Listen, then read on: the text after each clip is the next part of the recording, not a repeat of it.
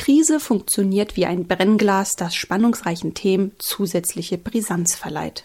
Es sind Sätze wie diese, die den Austausch mit Judith Muster und Lars Gäde vom weltweit agierenden Beratungsunternehmen Metaplan so wertvoll machen.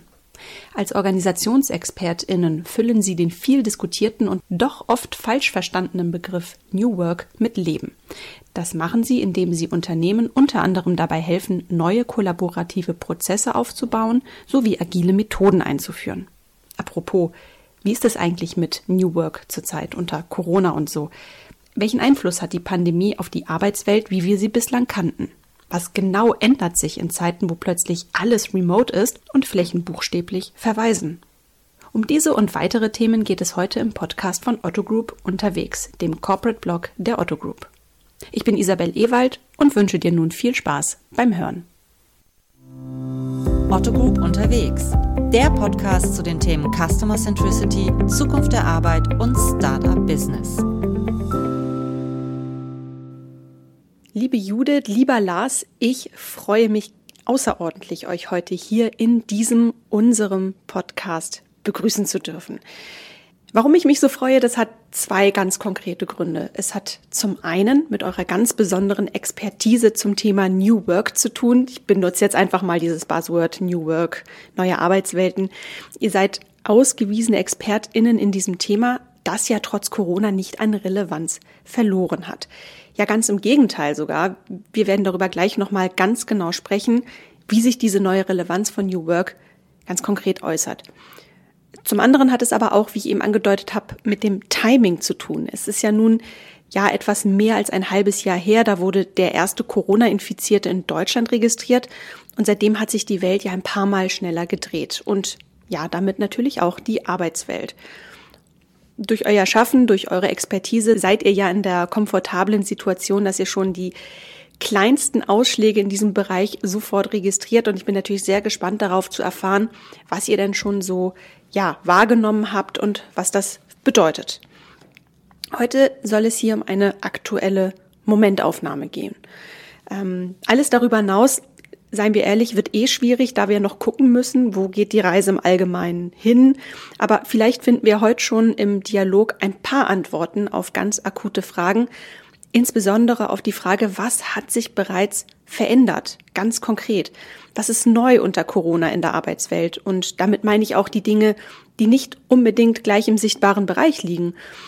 Aber bevor wir diesen Deep Dive machen, kommt natürlich erstmal der obligatorische biografische Part. Ich habe euch eben schon als Expertinnen angekündigt. Das ist ein Status, den erarbeitet man sicher. Ähm, ja, und deshalb interessiert mich natürlich, wie war euer Weg zum Experten? Wie war euer Werdegang? Judith, vielleicht magst du mal den Anfang machen? Mhm. Ähm, das ist eine äh, spannende Frage, wie, wie, wir zur oder wie ich zur Expertin für, für, für Arbeitswelt geworden bin. Ich, ich würde sagen, ich bin in allererster äh, Linie bin ich immer Soziologin, spezieller Organisationssoziologin. Das ist das, was mich umtreibt, ist, wie Organisationen ticken. Und ähm, wenn man sich damit ganz lange schon be befasst, das sozusagen tue ich auf der einen Seite ja wissenschaftlich, ich bin ja auch äh, Mitarbeiterin am Lehrstuhl für Organisation und Verwaltungssoziologie der Uni Potsdam und ähm, da, dort forsche ich eben dazu, wie Organisationen auf komplexe Umwelten reagieren, wie Machtspiele in Organisationen äh, stattfinden, wie Führung äh, überhaupt möglich äh, gemacht werden kann in Organisationen oder eben ähm, zu verschiedenen Managementmoden. Und eine Managementmode, zu der ich eben auch geforscht habe, ist das, was man im Moment äh, im, im Management Talk sozusagen Agilität nennt, was man aber in der, ähm, in der Forschung gerne auch postbürokratisches Organisieren nennt, weil das sozusagen im Titel schon ein, ein altes Wort, nämlich die Bürokratie, ähm, trägt, gegen die sich ja diese Moden sozusagen wenden und ähm, auch ganz vielen Stellen zurechtwenden, aber die eben so wellenartig immer wieder kommen und eben schon in den 60er Jahren gab es diesen Diskurs um Postbürokratie und ähm, ja, das hat mich eben interessiert. Warum fangen Organisationen auch wann ähm, damit wieder an, sich wieder mit diesen alten Konzepten unter neuen Namen wieder zu befassen? Und natürlich kommen auch neue Aspekte hinzu. Und jetzt im Speziellen, was, was bedeutet das dann, wenn so eine Krise ähm, auf uns hereinbricht? Also das sind so die Fragen, die mich halt immer schon umgetrieben haben und ähm, in letzter Zeit eben besonders auch zu der Frage von Postbürokratie. Das war jetzt wenig, Bürokrate, äh, bio, wenig biografisch, rein postbürokratisch, aber das macht ja vielleicht nichts, den Anfang. Genau, ja, vielen Dank auch nochmal äh, für die Einladung. Ähm, wie bin ich zu dem Thema gekommen? Also ich, ich habe ja mal, ich habe auch mal Soziologie studiert, schon eine Weile her. Danach bin ich zur Journalistenschule gegangen und habe erstmal sozusagen auch journalistisch viele Jahre gearbeitet und ähm, einer meiner Arbeitgeber war, oder mein letzter wirklich sozusagen journalistischer Arbeitgeber, sage ich mal, war das Wired Magazin. Und das Wired Magazin äh, hat sich ja immer schon sozusagen so für die Zukunft interessiert und ähm, war dem, was in der Zukunft wohl passieren könnte, auch immer sehr sehr zugeneigt, ohne äh, unkritisch zu sein. Und ich hatte dann mal den Auftrag, über die Zukunft der Arbeit eine große Titelgeschichte zu schreiben und habe dann beim Schreiben dieser Titelgeschichte gemerkt, ähm, dass mich das Thema dass es eigentlich ein altes Thema von mir ist, weil ich hatte meine Bachelorarbeit schon über das Grundeinkommen geschrieben und über das sogenannte Ende der Arbeit. Das war ja so eine große Debatte rund um ein Buch von Jeremy Rifkin und habe mir damals schon überlegt, ist das eigentlich, wird das eigentlich wirklich kommen, das Ende der Arbeit oder welche neuen Arbeitsformen sind vielleicht viel wahrscheinlicher? Und habe dann, äh, nachdem ich aus ganz privaten Gründen wegen einer wundervollen Frau, die jetzt meine Ehefrau ist, äh, nach New York gezogen bin, habe ich, hab ich mich dort sozusagen, ähm, um jetzt mal richtig biografisch zu werden, ähm, im Gegensatz zu Judith, ich hole jetzt einfach alles nach, äh, habe ich musste mich ja irgendwie auch beruflich neu erfinden und habe dann mit mit zwei anderen Leuten eine Konferenz zur Zukunft der Arbeit gegründet, weil ich dieses Thema, was ich eben für die Wired da beschreiben sollte, ähm, so so ein bisschen für mich wiederentdeckt habe und total Feuer und Flamme war, weil sich einfach unglaublich viel bewegte und das Thema ja auch deshalb so spannend ist, weil es einfach jeden von uns wahnsinnig stark betrifft. Also wie wir arbeiten tagtäglich äh, bestimmt, ob wir glücklich oder unglücklich sind, bestimmt über Zukunftschancen, bestimmt über Möglichkeiten ähm, auch, auch zu verlieren. Ja, also da geht es wirklich um richtig was und die Frage, wie wir das gut organisieren können und wie wir Organisationen äh, vielleicht auch insofern äh, gut aufstellen können, dass darin gute Dinge passieren können oder produktive Dinge oder bestenfalls beides. Das fand ich einfach extrem spannend. So bin ich über die Konferenz quasi ähm, die, die wir jetzt seit fünf Jahren machen, seit drei Jahren auch in Deutschland. Ähm, die heißt Work Awesome, falls es nicht sowieso schon ähm, sozusagen gefallen ist bin ich da nochmal so richtig tief eingestiegen und habe dann gemerkt, ich will gerne nochmal ein bisschen schlauer werden, noch besser verstehen, wie Organisationen eigentlich ticken. Habe dann lange recherchiert und habe dann die äh, schlausten gefunden, würde ich sagen, die dazu was sagen konnten. Und das war eben Metaplan. Ich habe dann hier bei Metaplan eben dann auch die Ausbildung zur Organisationsberater quasi gemacht und dann haben wir direkt angefangen, auch miteinander zu arbeiten, haben direkt miteinander angefangen, ein Format zu gründen, Organize Awesome in so einer Workshop-Reihe für HR, Führungskräfte oder Führungskräfte und Personalverantwortung.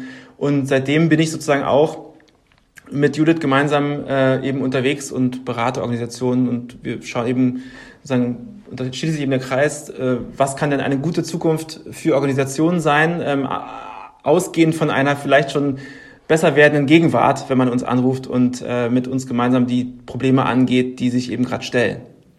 Also bei Anrufveränderungen sozusagen. Ja, also beim, bei Anruf auf jeden Fall erstmal Verständnis darüber, was eigentlich gerade so los ist in der Organisation, was ja eine, gute, eine ganz gute Basis ist, wenn man dann was verändern will, auf jeden Fall. Ja, und nochmal zur Konferenz. Ich kann nur sagen, Respekt dafür, was ihr da auf die Beine gestellt habt in so kurzer Zeit. Ähm, du hast es eben erwähnt, vor drei Jahren ging's los. Mhm. Ich hatte das Vergnügen, dem Event letztes Jahr beiwohnen zu dürfen. Das ist schon eine Leistung, wie schnell das Event äh, relevant geworden ist. Ja. Also man kann getrost sagen, es ist das Klassentreffen der großen New Work Community in Deutschland. Oder anders gesagt, das Who is Who des New Work trifft sich dort. Äh, ja, das stimmt. Und, und wir versuchen eben auch genau dieser Diskursraum zu sein, wo eben das was in, äh, jedes Jahr ja wieder neu auch sozusagen spannend ist, ähm, neben dem, was vielleicht auch allgemeingültig interessante Themen sind, immer wieder neu zu diskutieren und auch so ein bisschen schräg zu bürsten. Und, ähm, und das passt auch ganz gut zusammen, weil, äh, weil natürlich so eine Konferenz ist ja sozusagen ein Diskurs. Also wir laden Leute dazu ein, miteinander ins Denken zu gehen, in Diskussion zu gehen und damit sozusagen ähm, äh, ja, ähm, einfach auch weiterzukommen für sich äh, und für die eigene Organisation. Und Metaplan arbeitet eben auch extrem diskursorientiert, weshalb ich sozusagen hier auch ein, ein total gutes Zuhause gefunden habe, weil das ja auch quasi angelegt war in meinem alten Beruf als Journalist, dass man eben erstmal mit klugen Fragen äh, irgendwo einrückt und nicht mit zwölf schon vorgefertigten Antworten, die man aus der Schublade zieht.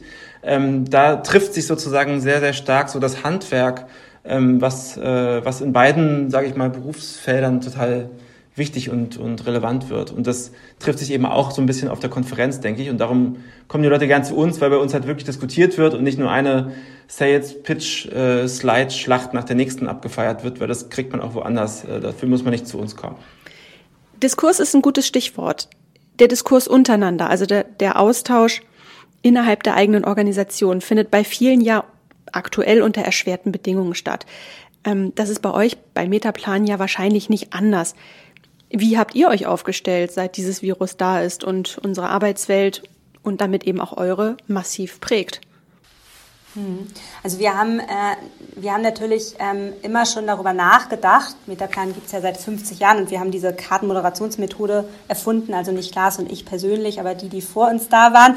Und ähm, das heißt, wie man handwerklich gute Diskurse anlegt, darüber haben wir uns einfach traditionell ja immer schon mit beschäftigt und das haben wir auch schon länger digital gemacht, als es Corona gibt gerade auch weil wir extrem viele internationale Kunden haben. Aber die Akzeptanz bei den Kunden war ja gar nicht so groß, sich außerhalb von äh, vier Räumen sozusagen wirklich intensiv auf Debatten einzulassen. Und das haben wir nochmal selber auch sehr viel mehr geübt mit unseren Kunden gemeinsam, weil vorher waren die ähm, Gespräche, die wir auch ja virtuell dann moderieren, auch mit virtuellen Moderationskarten, ähm, die, die haben wir quasi mehr so in kleinen Runden gemacht. Und jetzt ist das, was man normalerweise in Strategieprozess ähm, oder ein Strategieworkshop von zwei Tagen macht, ist der quasi zu einem Prozess über mehrere Wochen geworden, weil wir nicht davon Fan sind, sich einen halben Tag oder auch einen Tag komplett von Rechner zu setzen, sondern weil wir eher davon Fan sind, gute Gesprächs ähm, Sequenzen gut zu verknüpfen. Und das machen wir eben ganz leidenschaftlich gerade im Grunde genommen mit all unseren Kunden, dass wir nachdenken darüber, wie, wie welche Inhalte müssen wann mit welchen Akteurskreisen gut verknüpft ähm, passieren und durchdiskutiert werden. Wann geht es darum, Bühnen zu schaffen und wann geht es darum, ähm, kleine Argumente durchzukauen und gemeinsam anzuprobieren. Und, und, ähm, und ich glaube, das war, obwohl wir das schon lange technisch konnten, war das auch für uns einfach neu und super, super spannend zu sehen, ähm, wie Strategiearbeit oder wie Arbeit an organisationalen Betriebssystemen remote total intensiv geht und wie man auch mit einer anderen Selbstverpflichtung dahinter ist, weil man weiß, man geht nicht nach zwei Tagen oder drei Tagen nach Hause und hat irgendwie eine Strategie erarbeitet, sondern man muss bis zur nächsten Woche einen neuen Schritt gegangen sein. Das ist viel iterativeres Arbeiten. Man hat Dinge anprobiert, man hat was getestet, man kommt mit Feedback zurück. Also ich würde sagen, ähm, diese Intensität, an die mussten wir auch wir auf dem Metaplan uns erstmal gewöhnen, wie dieses äh, Remote-Arbeiten an so harten Themen, an so wichtigen Entscheidungen tatsächlich über diese lange Strecke jetzt funktioniert. So. Und dann haben wir halt beim Metaplan auch, wie wir so sind, ganz viele Dinge ausprobiert, äh, lustige 3D-Formate, die nicht funktioniert haben. Äh, manche haben auch funktioniert, um es fairerweise um zu sagen, aber manches ist uns auch um die Ohren geflogen. Also auch da haben wir intern und äh, manchmal auch einen größeren internen Kreis äh, mal Dinge ausprobiert und das hat auch Spaß gemacht. Also ähm, ja, und zusammen im Büro sitzen, das ähm, ist als Beraterin ja sowieso nicht so oft der Fall. Deswegen, das sind wir auch schon gewöhnt gewesen, würde ich sagen, dass wir miteinander auch gut arbeiten können, so wie wir es jetzt tun. Und wenn du sagst, die Klienten, die brauchten noch ein kleines bisschen, wie ist es jetzt momentan? Ja, die haben wir erst, also ich, ich kann es jetzt nicht für jeden, nicht jeder hat gleich reagiert, aber man kann schon davon sprechen, dass es am Anfang eine Schockstarre gab, dass alle irgendwie dachten, okay, wir, wir machen jetzt mal gar nichts oder wir müssen uns erstmal um unsere, ähm, um unsere Corona-Krisenmanagement kümmern. Also ähm, wir haben jetzt keine Zeit für das, was wir vorher für wichtig empfunden haben, Strategie, Innovation, ähm, äh, Reorganisation, was auch immer anstand. Ähm, das, das hat gar nicht so lange gedauert, wie, es hätte, wie, wie, wie man vielleicht dachte. Also man hätte, das hätte ja auch durchaus ein halbes Jahr dauern können. So nach ein paar Wochen ging es dann wieder los und auch dann gerne alle auf einmal. Und dann musste man sich drauf einstellen, wie arbeitet man jetzt miteinander. Also da muss ja auch, da sind ja ganz basale Dinge, dass äh, man nicht weiß, mit welcher Technik funktioniert das gut bei den Kunden. Ne? Die, die sagen dann, wir dürfen Zoom, dann dürfen wir Zoom doch nicht oder können das nicht oder Teams funktioniert nicht richtig, weil die die Kameras noch nicht eingestellt haben. Also ganz, ganz viele solche ganz einfachen äh, technischen Herausforderungen erstmal da. Dann, was ist so die Etikette beim Miteinander arbeiten? Ne? Da sind wir dann natürlich auch, wie wir es immer sind, dann sehr rigide mit unseren Regeln, zu sagen, Kamera an, ähm, 30 Sekunden Diskussionszeit, wir visualisieren alles mit, äh, was nicht auf der Karte steht, ist nicht gesagt worden. Also dieses daran gewöhnen, wie arbeitet man miteinander in diesem Raum, das, das dauert dann natürlich ein bisschen, so wie es auch manchmal dauert, wenn man in einem Workshopraum mit, mit Tafeln steht. So, also da, da würde ich sagen, ähm, da, da, da hat man sich schnell daran gewöhnt, aber das hat, das hat einen Moment Aufwärmzeit gedauert. Oder, ich weiß nicht, Lars, ob du da noch andere Erfahrungen gesammelt hast. Ja, ich glaube, was, was, was irgendwie klar wurde, ist, dass wenn man schon handwerklich weiß, wie man Workshops macht, Also wenn man verstanden hat, was, was es braucht, damit, das, damit da auch was produktiv bei rauskommt, also eben, wie schon gesagt, dass man irgendwie wirklich mitvisualisiert, dass man sich überlegt, welche Inhalte passen in welches Format, wann macht welches Thema mit wem Sinn, wie, wie kriegt man das sozusagen in eine, in eine gute Sequenz äh, aufgeteilt, dann, ähm, dann ist man auch relativ schnell ähm, so weit gewesen, dass man auch die, dass man nicht nur gemerkt hat, okay, es geht auch so super gut, das war ja eh schon auch klar, sondern was sind denn jetzt auch die Vorteile davon? Und was ich jetzt sozusagen gerade super spannend finde und was wir spannend fanden dann, ist auch sozusagen, wir haben ja der ganze Workshop rein ins Digitale übersetzt, quasi über Nacht, weil wir, weil wir einfach natürlich nicht gesagt haben, wir, wir lassen jetzt einfach alles sein, sondern wir haben es einfach klug übersetzt und haben dann dabei entdeckt, wie viel coole Kniffe, wie viele Möglichkeiten, wie viele kleine nette Gimmicks man jetzt sozusagen einbauen kann, die man jetzt im analogen Raum nicht so einfach einbauen kann. Und oder eben wie man über über das Strecken ähm, über mehrere Tage auch sozusagen nochmal neue Chancen ergreifen kann, genau und inhaltlich auch tiefer kommen kann. Oder ähm, zum Beispiel ganz banal auch internationale Speaker zum Beispiel für ein kleines Format eben mal schnell einladen, weil die sind nur einen Zoom-Klick entfernt, ja. Und wir haben glaube ich, ganz viele Dinge entdeckt, die wir, und das ist vielleicht auch gleich sowieso auch nochmal Thema, die wir auf jeden Fall auch in die hoffentlich dann irgendwann mal existierende Nachkrisenzeit äh, hinüber retten wollen, weil wir gemerkt haben, gerade in der Verschränkung von dem, was wir gemacht haben, äh, vor allem eben auch in den analogen Formaten mit dem, was wir jetzt nochmal ganz neu auch anprobiert haben im digitalen, da liegt, glaube ich, ganz viel Gold. Und das haben wir jetzt über die Zeit einfach äh, heben können und von daher hat das bei aller äh, Dramatik und, äh, und Tragik eben in gewisser Form auch den ein oder anderen Aha-Effekt gehabt, ähm, den ich sehr wertvoll finde und den wir auf jeden Fall auch weiterhin nutzen wollen. Ein ganz wesentliches Asset von Metaplan ist ja die Vielfalt der Klienten. Ihr habt Auftraggeber quer durch alle Branchen, tradierte Unternehmen, neuere Unternehmen. Sie alle eint aber am Ende die Verpflichtung, beziehungsweise die Notwendigkeit, in einen Veränderungsprozess gehen zu müssen. Und ihr habt ja sehr schnell reagiert, indem ihr eine Studie auf den Weg gebracht habt, äh, die ich mit großem Interesse übrigens gelesen habe. In dieser Studie ermöglicht ihr nämlich einen Schulterblick in die Unternehmen herein. Ihr seid mit einer ganzen Reihe an EntscheiderInnen in den Dialog gegangen und habt gefragt, wie ist es eigentlich bei euch? Wie läuft es ab? Und da würde mich jetzt interessieren, gibt es diesen einen roten Faden, der sich erkennen lässt, so nach dem Motto, das ist eine bewährte Methode, um zumindest schon mal äh, 80 Prozent Veränderung zu stemmen in Krisenzeiten? Oder ist eure Beobachtung eher die, das ist so variabel wie das Unternehmen und sein Geschäftsmodell selbst? Was ist da so euer Fazit gewesen nach ja, diesem sehr intensiven Austausch?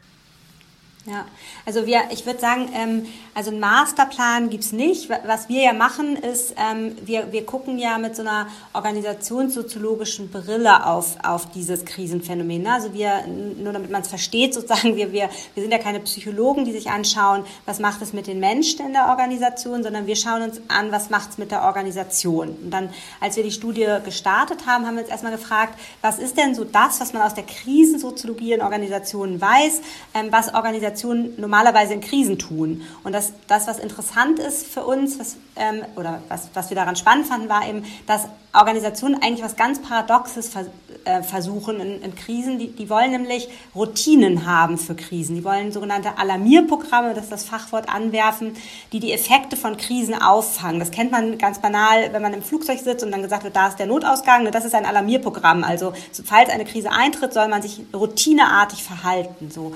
Und ähm, wenn das dann gut funktioniert, dieses Programm, dann funktioniert halt auch die, die Bearbeitung der Krise besser. Dann lässt sich der Krise besser parieren.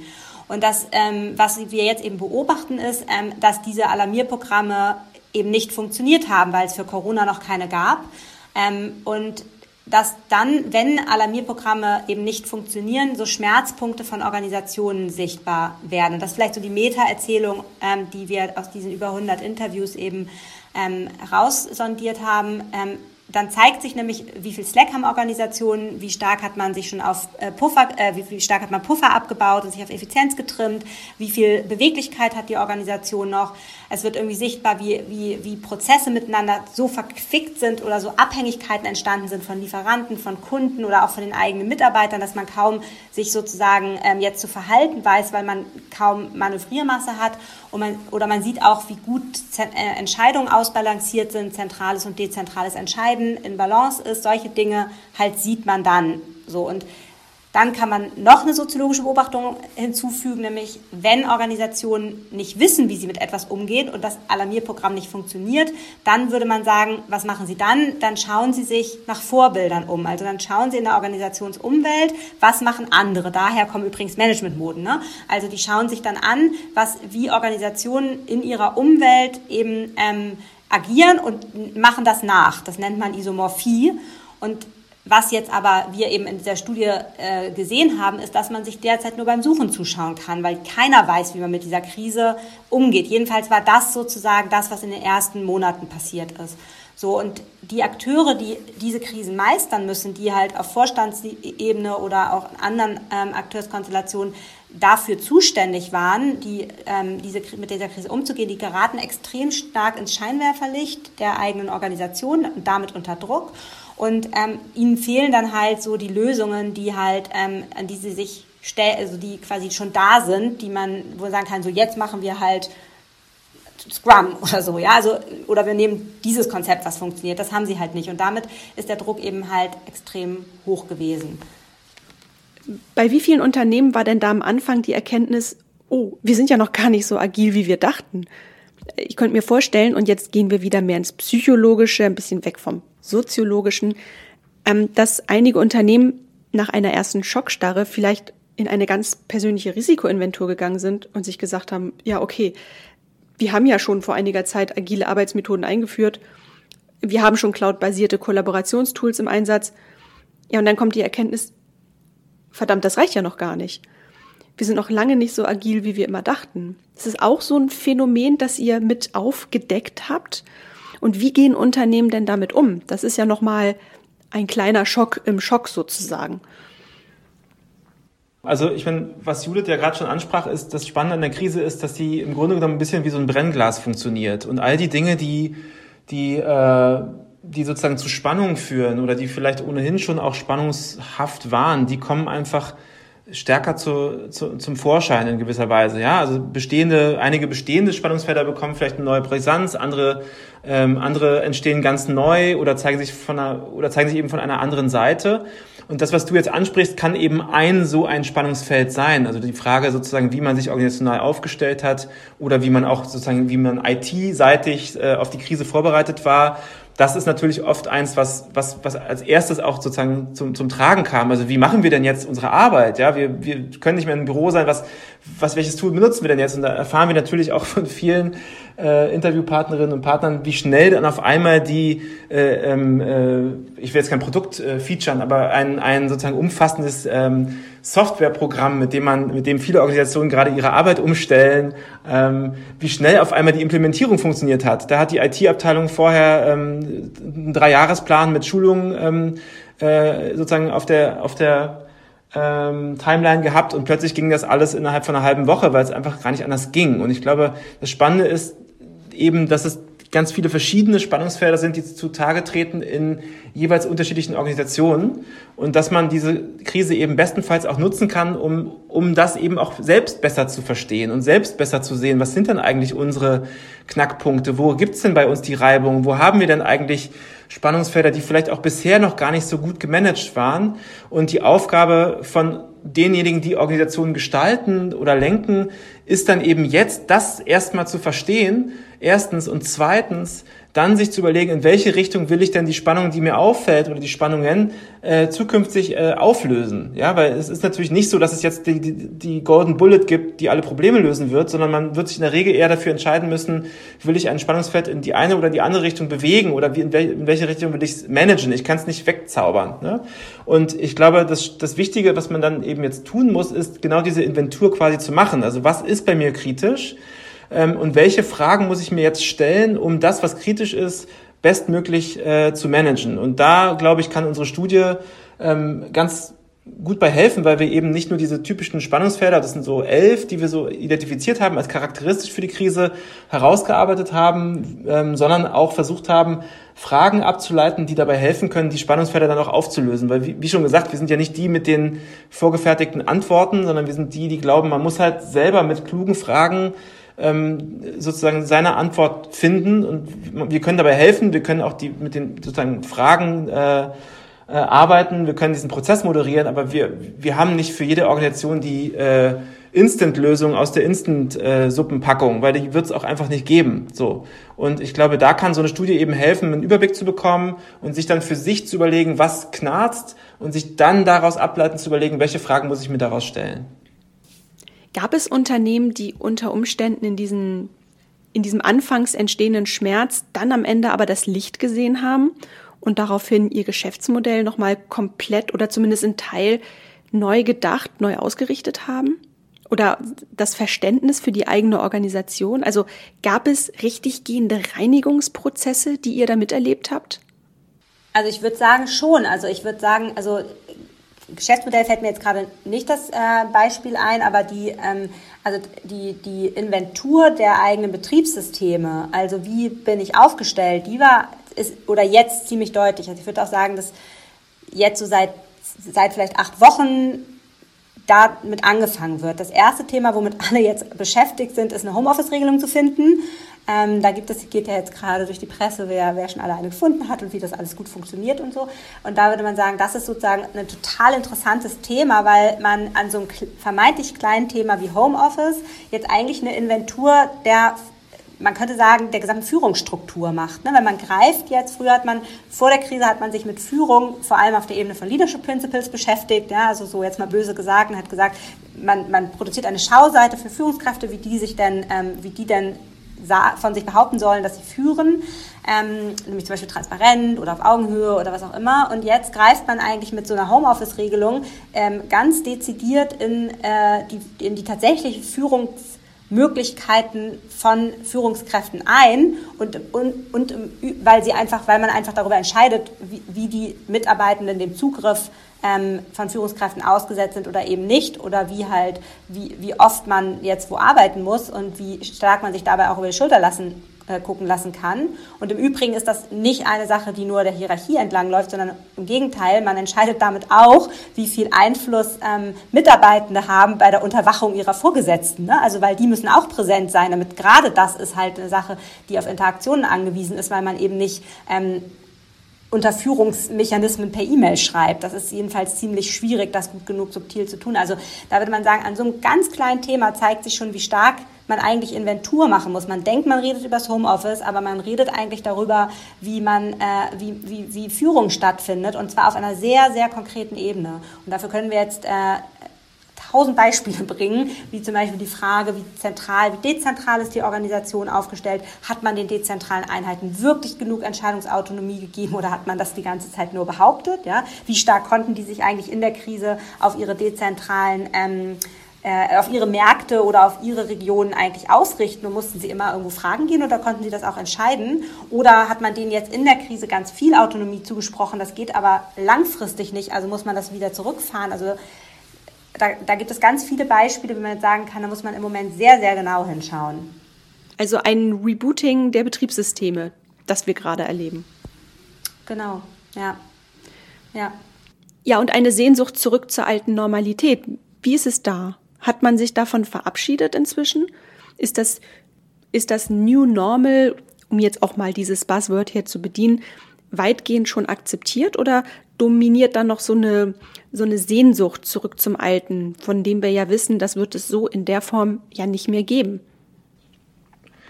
Mm, ich glaube, spannend ist, ist vor allem die Frage, gibt es sozusagen ein Zurückfallen in alte Organisationsreflexe? Also das ist das, was man durchaus auch beobachten kann, dass gerade in Zeiten der Krise, wo Unsicherheit herrscht und wo natürlich auch in der Führungsebene nicht auf alles schon eine Antwort parat liegt, dass man natürlich dazu neigt, zurückzufallen auf äh, in einen Modus oder in Modi, die äh, die man kennt ähm, und die man aber eigentlich für schon für überwunden geglaubt äh, äh, hielt. Also das das ist was, was man auf jeden Fall sehen kann, dass man dass man dann eben ja in, in, in, dieser Suchbewegung nach etwas äh, greift, was man eben gut kennt. Und das ist, ähm, das ist, glaube ich, was, was ganz spannend sein kann oder das, was man auch beobachten sollte in seiner eigenen Organisation oder ähm, äh, in, im eigenen Team? Äh, fallen wir gerade zurück in alte Muster? Und, und, wenn ja, ist das funktional und produktiv? Weil dann ist es ja auch völlig fein, ja. Oder gefährdet das vielleicht etwas, was, was, was, was man gerade sozusagen hart erkämpft hatte und was auch sinnvoll und produktiv war und funktional und deshalb sollte man dem wieder entgegensteuern. Also ich glaube sozusagen diese, diese Selbstüberprüfung dahingehend, was, mit welchen Reflexen haben wir hier eigentlich reagiert und sind das die richtigen gewesen in dem Moment ähm, oder sind sie es auch jetzt noch? Ähm, und was lässt sich daraus ableiten? Also was davon will man wieder zurückdrehen? Wo will man andere Dinge vielleicht sogar noch einen extra Schritt weiter drehen, als es bisher passiert ist? Da eben genau hinzuschauen und auch ähm, auch mit, mit so einer gewissen Granularität, das jetzt nicht einfach für, für die Gesamtorganisation ähm, festzuhalten, sondern sich genau zu überlegen, was braucht es jetzt wo, um welches Spannungsfeld bestmöglich aufzulösen. Das ist, glaube ich, das Wichtigste. Mhm.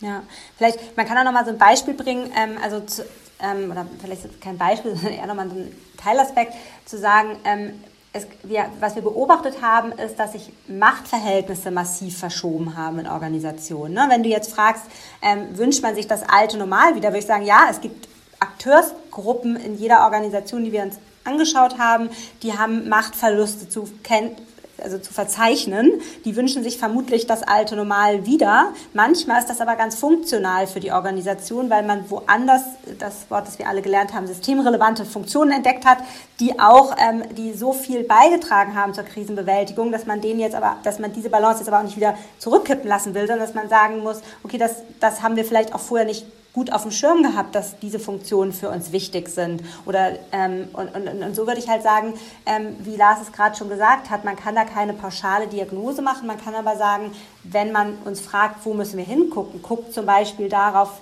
wie sich Machtverhältnisse verschoben haben, was davon ist funktional auch weiterhin und wo muss man neue Helden vielleicht auch wieder enttäuschen und sagen, ja, das brauchten wir jetzt, aber jetzt brauchen wir es halt nicht mehr. Ähm, damit muss man aber auch sensibel umgehen. Ne? Oder man, man kann sich halt anschauen, wie bestimmte ähm, Diskurse geführt worden sind in der Organisation vor der Krise, wo man sagen kann, Purpose war ein Thema, das alle getrieben haben und in der Krise war der Purpose plötzlich total klar und ähm, ich müssen hier irgendwie überleben und das schaffen, dass wir gut weiter zusammen äh, arbeiten können. Und das heißt, alte Erzählungen, die wichtig waren, die sind nicht mehr, die sind entwertet worden. Und jetzt ist die Frage, wie geht man damit um? Ähm, muss man die wieder aufgreifen oder, oder muss man neue erfinden oder, oder muss man eine andere Erzählung haben? Und das ist nichts, wo wir sagen würden, das eine oder das andere oder auf keinen Fall das, sondern das ist, gilt es jetzt für jede Organisation sehr sensibel ähm, zu, zu moderieren und rauszuarbeiten. Ähm, und da sind wir eigentlich ganz froh, dass wir im Moment sehen, jedenfalls mit den Organisationen, mit denen wir jetzt intensiv zu tun haben, dass sich so ein bisschen so eine Ruhe und neue Nüchternheit einstellt, dass man ein bisschen aus diesem Super-Alarm-Modus rauskommt und sich diesen Fragen jetzt auch widmet. Und das würden wir halt sagen, ist genau richtig. Das heißt, Spannungsfelder aufzulösen ist kein linearer Prozess. Das ist äh, echte Kernearbeit, könnte man sagen. Und du hast mir auch gerade eine wunderbare Brücke gebaut, Judith, denn ich möchte nochmal auf das ganze Thema Werte zu sprechen kommen. Ein, ein Thema, das ja auch sehr viel Raum in eurer Studie einnimmt. Welche Rolle spielen Werte, beziehungsweise das Festlegen neuer Werte und, und damit natürlich auch das Verabschieden alter Werte bei diesem ganzen Veränderungsprozess, äh, den Unternehmen ja gerade flächendeckend durchlaufen? Welche Rolle spielt das da? Ja, also also ich würde sagen, ähm, Werte ist ja so ein, so ein ganz schwierige, äh, für, also für uns Soziologinnen ein ganz schwieriges Thema, weil auf der einen Seite sind sie halt dafür da, dass sie ähm, sehr stark integrativ wirken, dass sie Kohäsion stiften in der Organisation ähm, und dass sie sozusagen viele verschiedene Meinungen, gerade weil sie so abstrakt sind, so ummanteln können und, und zusammenführen können. Dafür sind sie da und das funktioniert aber nicht durch das Anweisen eines Wertes, so das sind, wir sind jetzt alle transparent, dadurch wird keiner transparent oder wir, wir arbeiten jetzt alle auf Augenhöhe, dadurch arbeitet keiner auf Augenhöhe, sondern dadurch, dass man den richtigen Diskurs um diese Einführung oder Ausarbeitung dieses Wertes initiiert in Organisationen. So. Und jetzt hatte man eben ähm, ganz viel Wertdebatten ja auch schon in den Organisationen vor dieser Corona-Krise. Und das hat sich aus unserer Sicht in vielen Organisationen halt ähm, so ein Stück weit über die Corona-Zeit erledigt, weil ähm, da jetzt viel konkreter unterhalb der Werteebene plötzlich ähm, man, man Kohäsion gefunden hat. Das heißt, die Funktion von Werten, nämlich Orientierung zu stiften und Gemeinschaft äh, zu stiften, die wurde ersetzt durch, die, durch diese Krisensituation.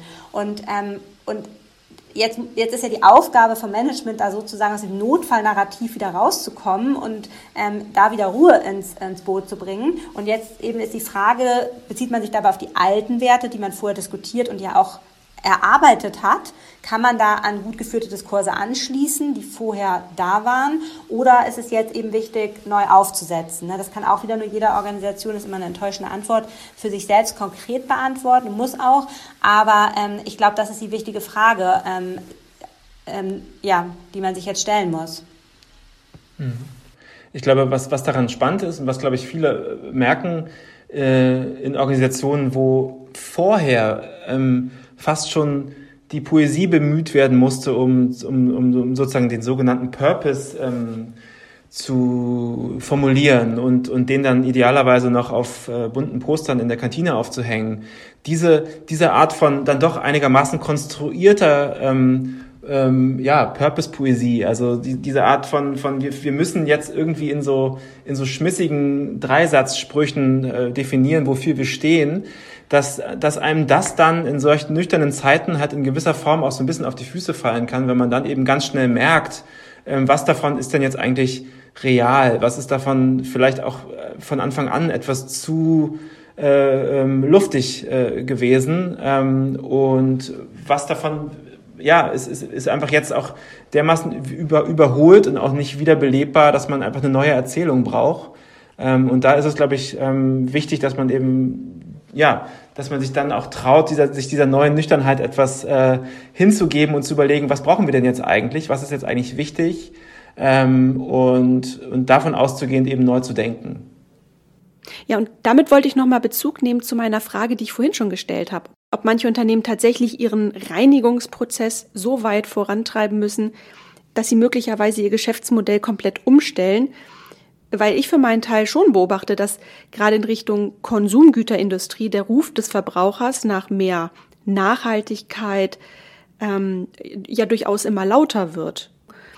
Ja, oder nehmen wir die Kritik so in Richtung großer Konzerne. Also ich kann mir vorstellen, dass dies einige dazu zwingt, sich möglicherweise ähm, ja neu aufzustellen ähm, oder zumindest alte, sich in alte Wertedebatten neu einzubringen, eben weil die KundInnen etwas Neues verlangen. Na, ich glaube, was es auf jeden Fall gibt, ist, ist, ist so eine Art von Rekalibrierung.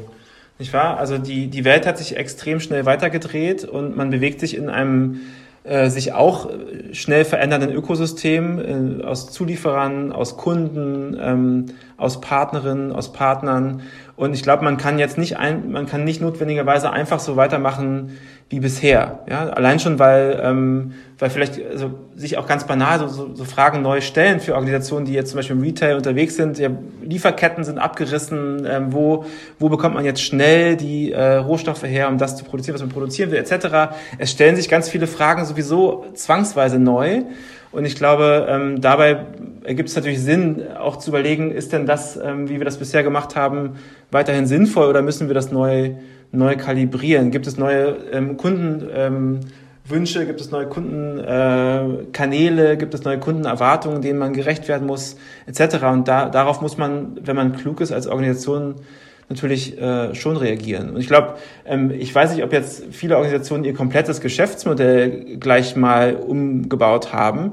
Aber was man, glaube ich, sehen kann, und das ist vielleicht auch noch ein ganz interessanter Aspekt, ist natürlich, dass man, dass, dass es Organisationen gibt, die jetzt die, ähm, die Digitalisierungsinitiativen oder, oder die, den Neuaufbau von meinetwegen digitalen Kanälen zum Kunden oder zu den, zu, zur Kundin, dass die jetzt eben natürlich beschleunigt werden. Also dass es eher sozusagen Zugänge ähm, oder, oder ähm, Kanäle oder auch meinetwegen Produktreihen, die, die, die, von denen man dachte, die müsste man, von denen man immer dachte, ja, das müsste man auf jeden Fall mal machen, dass da jetzt, glaube ich, einige einen ganz guten Boost bekommen haben aus, aufgrund der Krise und, ähm, und sozusagen Innovationen, die vielleicht ähm, sowieso sinnvoll gewesen wären, jetzt aus dieser Notlage heraus auch so einen gewissen Rückenwind bekommen haben, während andere Innovationen, die vielleicht in in, in ausgeflackten Innovationsprojekten oder Acceleratoren, da, die werden vielleicht eher weggespart oder eingestellt oder auf, äh, auf Eis gelegt. Ähm, trotzdem passiert halt überall oder in vielen Organisationen an, an ganz vielen Stellen ganz viel Neues.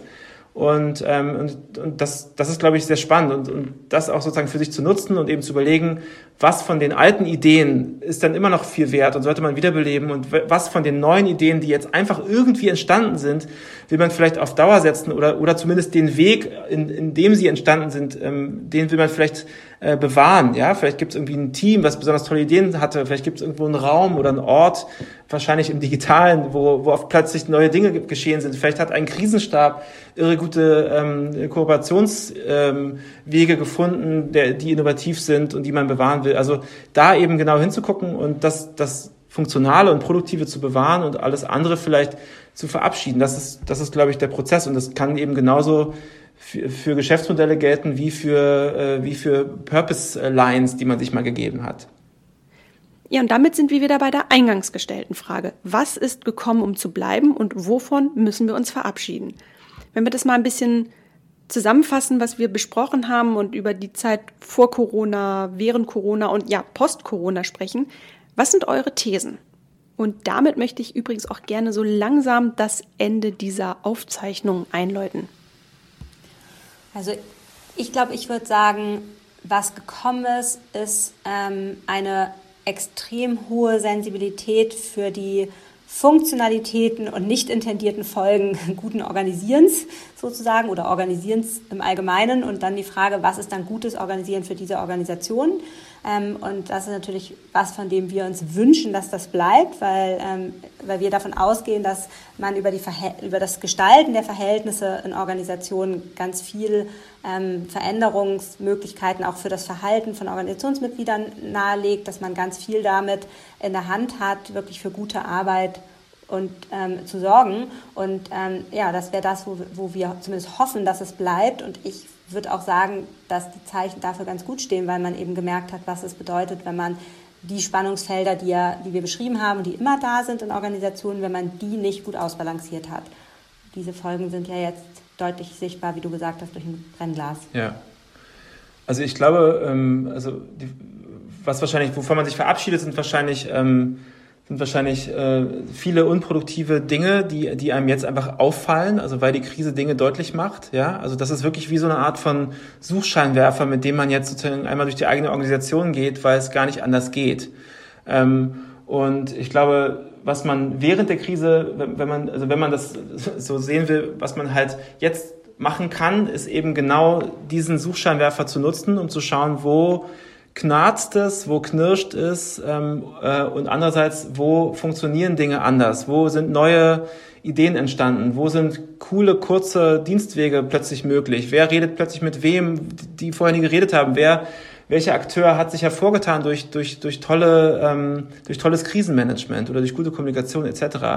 Und ich glaube, der nächste Schritt ähm, mit Blick auf die Zeit nach der Krise ist jetzt eben das zu sortieren und, ähm, und tatsächlich auch äh, die produktiven Dinge ähm, auf Dauer zu stellen, die produktiven Dinge zu bewahren, sich zu überlegen, wie kann das gehen, wie kann man das strukturell absichern, dass das jetzt nicht einfach wieder vorbeigeht.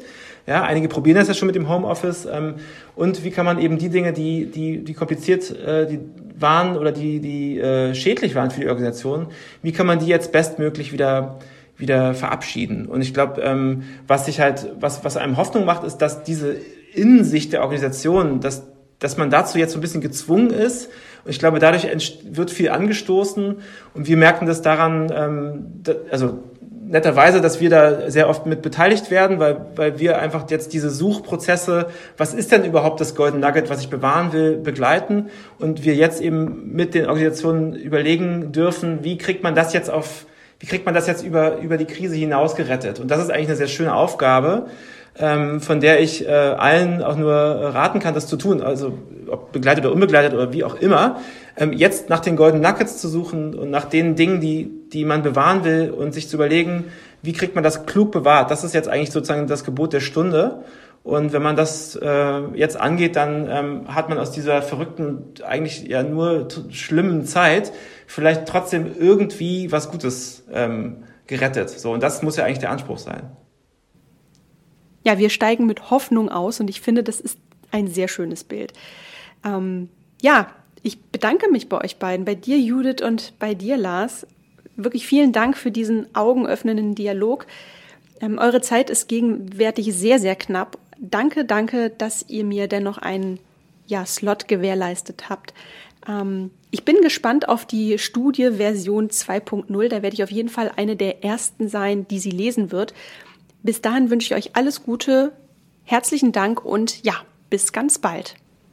Sehr gerne. Vielen Dank. Danke für die Einladung. Ciao.